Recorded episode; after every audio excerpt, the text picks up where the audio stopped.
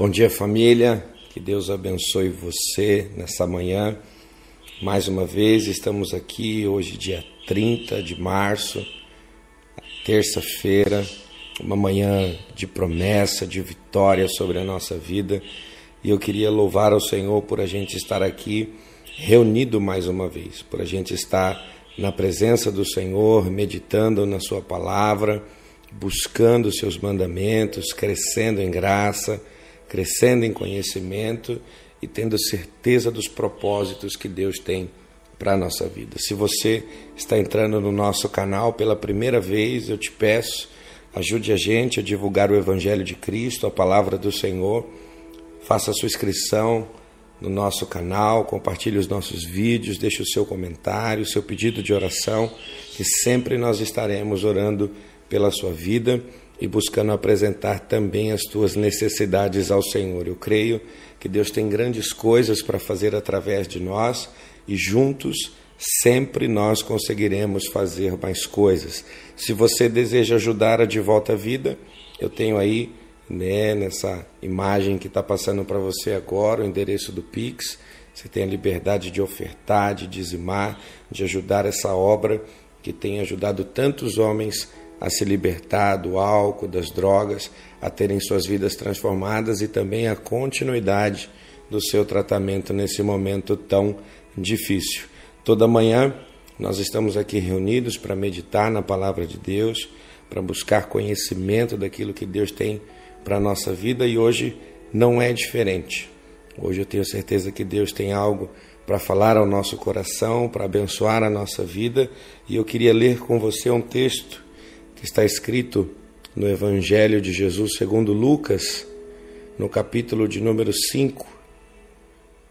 Evangelho de Lucas, capítulo 5, verso de número 8, que diz assim a palavra do Senhor para mim e para você. Vendo isso, Simão Pedro prostou-se aos pés de Jesus, dizendo: Senhor, afasta-se de mim porque sou pecador. Eu confesso para você que essa pesca ela foi maravilhosa.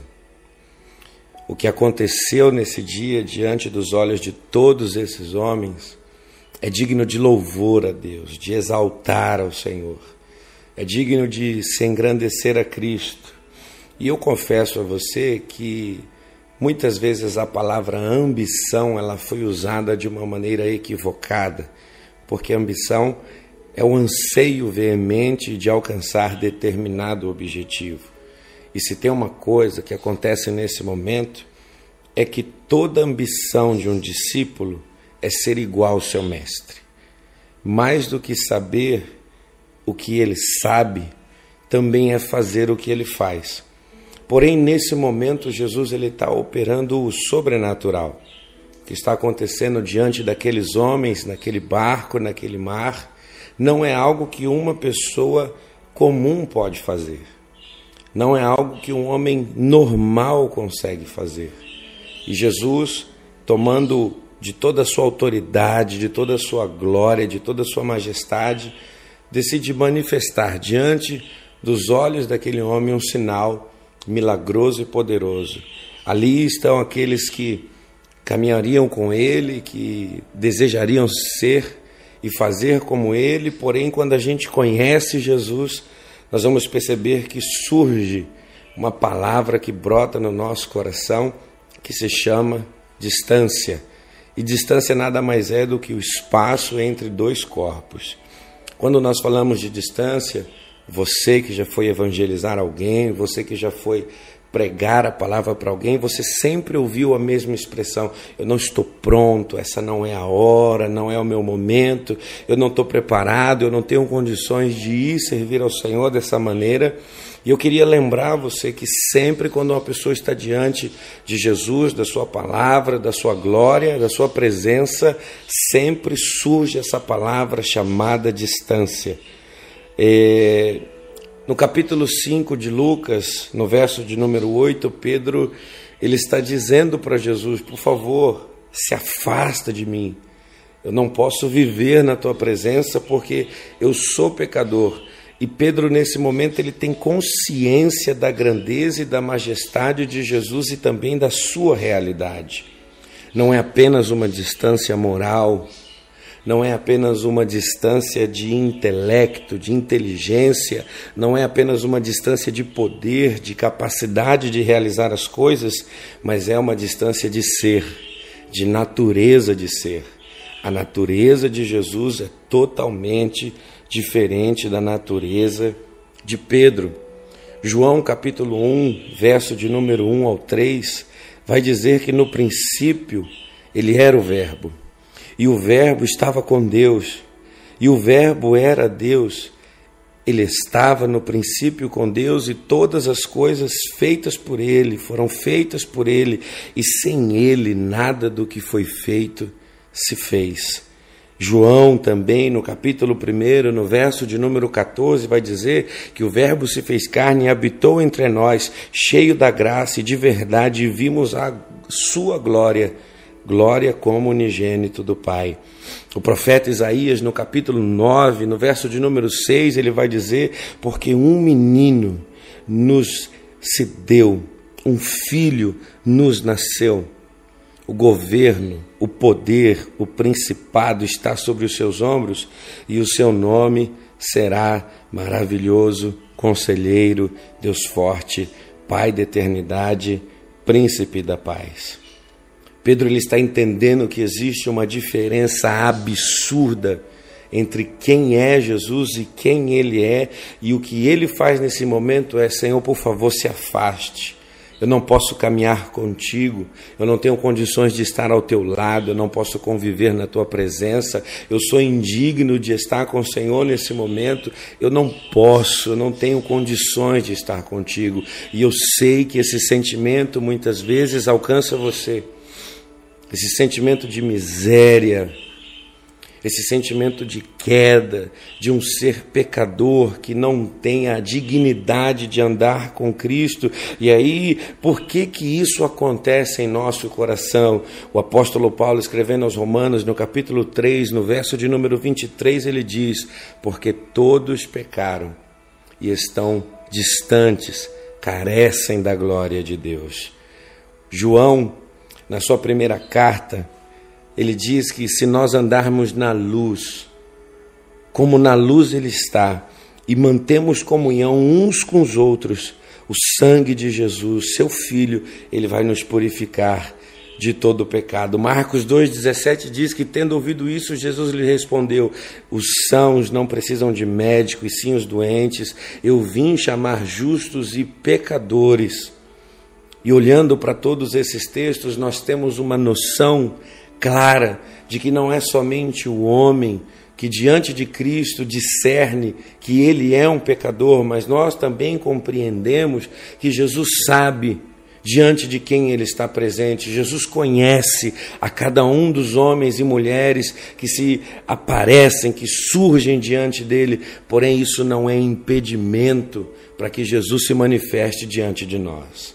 Nós que na nossa imoralidade, nós que no nosso sentimento de queda acabamos por viver longe da graça, por escolher se afastar daquilo que Deus tem para a nossa vida, porque a gente entende que não é apenas é, roubar ou mentir, não é apenas matar ou murmurar, mas é ser um pecador diante de um Deus santo. É ter a consciência da minha realidade é saber que eu estou distante da graça, distante da verdade, distante de tudo aquilo que Deus é.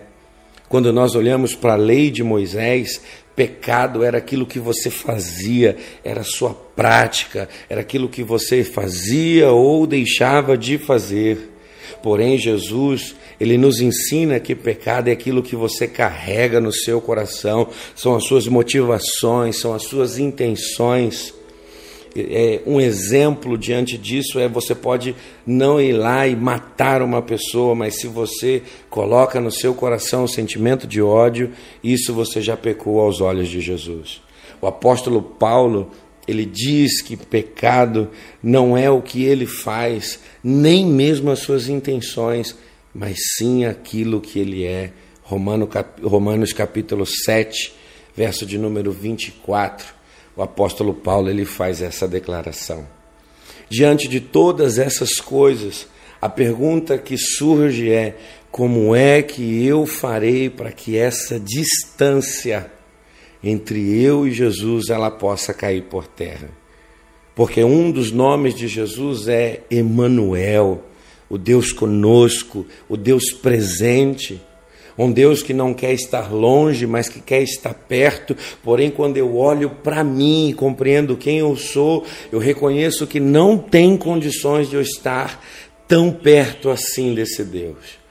Então eu preciso compreender qual é o propósito da manifestação de Jesus diante de mim. A carta aos Romanos, no capítulo 5, no verso de número 8, a Bíblia diz para mim e para você nessa manhã dessa maneira: Mas Deus prova o seu amor. Deus prova seu próprio amor por nós, pelo fato de Cristo ter morrido por nós quando ainda éramos pecadores. Não vejo Jesus morrendo por nenhum homem santo eu não vejo Jesus entregando sua vida por nenhuma mulher santa. A palavra enfatiza: todos erraram, todos falharam, foram destituídos da graça, foram destituídos da glória de Deus, todos falharam. Porém, o amor de Deus se manifestou sobre a nossa vida antes da perfeição, antes da transformação, antes do novo nascimento. O amor de Deus se manifestou por nós quando nós ainda éramos pecadores. E eu queria que você entendesse de uma vez por todas e colocasse no seu coração que talvez aos seus olhos o teu relacionamento com Jesus está distante demais para você viver uma verdade. O seu relacionamento com Jesus está distante demais para você viver com intensidade. Você, a sua pessoa e a pessoa de Jesus estão longe demais para que vocês possam ter comunhão, para que vocês possam andar juntos, para que vocês possam estar estar presentes, mas eu queria te dizer que Deus te ama. Talvez hoje você esteja vindo de uma noite frustrada, de mais uma vez que você saiu quando não devia, gastou o que não podia, que você fez aquilo que não era devido, mesmo assim eu quero dizer para você que o amor de Jesus por sua vida não mudou. Que Jesus se manifestou para pessoas doentes, para pessoas que pensam que não podem viver na presença dele, mas ele veio em nossa busca, ele veio diminuir a distância, ele veio se manifestar sobre nós. O discípulo Pedro está olhando para o seu mestre e ele está colocando no seu coração de que não existe condições deles andarem juntos. A distância entre Pedro e Jesus ela era imensa. Porém, foi para pessoas como Pedro, foi para pessoas como Paulo, foi para pessoas como João, foi para pessoas como eu e foi para pessoas como você que o Filho de Deus se manifestou para abençoar a nossa vida. Eu queria orar com você nessa manhã para que todo tipo de distância que hoje ainda grita dentro da tua alma, tentando fazer com que você pense que não tem condições, que essa distância ela caia por terra. Que esse sentimento ele seja repreendido pelo poder da graça de Cristo e que você possa viver um relacionamento saudável, abençoado e poderoso sobre a face da terra com Deus que te ama tanto Jesus te ama e ele veio encurtar essa distância. Quero louvar a Deus pela irmã Gilvanda, a tia Wanda, a mãe Wanda que está aí com a gente. Que Deus abençoe a senhora. Um beijo em toda a família. Nós vamos orar nessa manhã em nome de Jesus. Pai, eu sei da dificuldade, Senhor, e dos sentimentos que muitas vezes tomam conta do nosso coração. Essa incapacidade, Senhor, de viver na tua presença, de andar pelos teus caminhos, até mesmo de fazer parte da tua igreja, pois a tua igreja é um povo santo que foi lavado e remido dos seus pecados através do sangue de Jesus. Eu sei o que é sentir isso. Mas também, Senhor, eu conheci o que é viver na graça. Eu conheci a grandeza desse amor sobrenatural que o Senhor tem para a nossa vida. E eu queria, Senhor, rogar e clamar a Ti nesse momento, para que o Teu poder, o poder da Tua presença, pudesse agora, Senhor, nesse momento alcançar corações, transformar vidas, Senhor, pelo Teu poder e todo tipo de distância, Senhor, que existe entre esses homens e a Tua presença, cair por terra, porque o Senhor é um Deus presente. Esteja presente, Senhor, em cada coração. Esteja presente, Senhor, em cada lar, em cada família. Esteja presente, Senhor, em cada pensamento. Nos dê, Senhor, uma vitória para o dia de hoje. Nos abençoe, Senhor, no dia de hoje. Nos fortaleça, Senhor, no dia de hoje. Nos ajuda, Senhor, no dia de hoje. Nós carecemos tanto de Ti. Nós precisamos tanto de Ti, ó Pai mas eu creio que entre o Senhor e nós não há mais distâncias. Todo véu, Senhor, foi rasgado e hoje a tua presença ela habita em nossas vidas. Senhor, fica conosco, que seja um dia de paz e de bênção. Eu oro e abençoo cada um dos teus filhos em nome de Jesus Cristo. Um beijo grande para você que vai ouvir essa mensagem não se esqueça de compartilhar com quem você ama. Manda no seu grupo de WhatsApp, posta no Facebook. Se essa palavra falou com você, ela é poderosa também para falar com outras pessoas. Que Deus te abençoe, que seja um grande dia. Amanhã de manhã nós estaremos aqui juntos novamente para a glória de Jesus Cristo. Fica com Deus, fica na paz.